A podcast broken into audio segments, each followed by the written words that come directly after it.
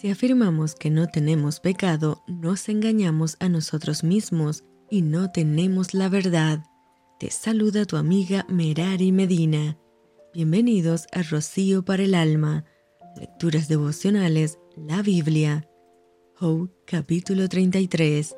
Por tanto, Job, oye ahora mis razones y escucha todas mis palabras. He aquí, yo abriré ahora mi boca, y mi lengua hablará en mi garganta mis razones declararán la rectitud de mi corazón, y lo que saben mis labios lo hablarán con sinceridad. El Espíritu de Dios me hizo, y el soplo del Omnipotente me dio vida. Respóndeme si puedes, ordena tus palabras, ponte en pie, heme aquí en lugar de Dios, conforme a tu dicho. De barro fui yo también formado, he aquí mi terror no te espantará, ni mi mano se agravará sobre ti de cierto tú dijiste a oídos míos, y yo oí la voz de tus palabras que decían, Yo soy limpio y sin defecto, soy inocente, y no hay maldad en mí. He aquí que el que buscó reproches contra mí, y me tiene por su enemigo, puso mis pies en el cepo, y vigiló todas mis sendas. He aquí en esto no has hablado justamente. Yo te responderé que mayor es Dios que el hombre. ¿Por qué contiendes contra él? Porque él no da cuenta de ninguna de sus razones. Sin embargo, en una o dos maneras habla Dios, pero el hombre no entiende. Por sueño, en visión nocturna, cuando el sueño cae sobre los hombres, cuando se adormecen sobre el lecho, entonces revela al oído de los hombres y les señala su consejo, para quitar al hombre de su obra y apartar del varón la soberbia. Detendrá su alma del sepulcro y su vida de que perezca espada.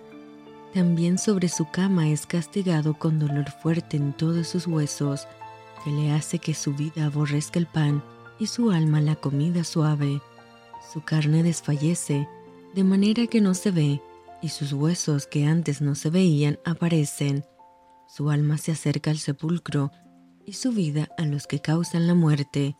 Si tuviese cerca de él algún elocuente mediador muy escogido, que anuncia al hombre su deber, que le diga que Dios tuvo de él misericordia, que lo libró de descender al sepulcro, que halló redención.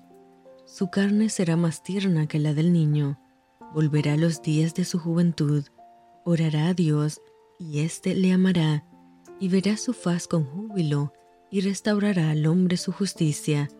Él mira sobre los hombres, y el que dijere, pequé y pervertí lo recto, y no me ha aprovechado. Dios redimirá su alma para que no pase al sepulcro, y su vida se verá en luz. He aquí todas estas cosas hace Dios dos y tres veces con el hombre, para apartar su alma del sepulcro y para iluminarlo con la luz de los vivientes. Escucha Job y óyeme, calla y yo hablaré. Si tienes razones, respóndeme, habla, porque yo te quiero justificar. Y si no, óyeme tú a mí, calla, y te enseñaré sabiduría. Y esto fue Rocío para el alma. Te envío con mucho cariño, fuertes abrazos tototes y lluvia de bendiciones.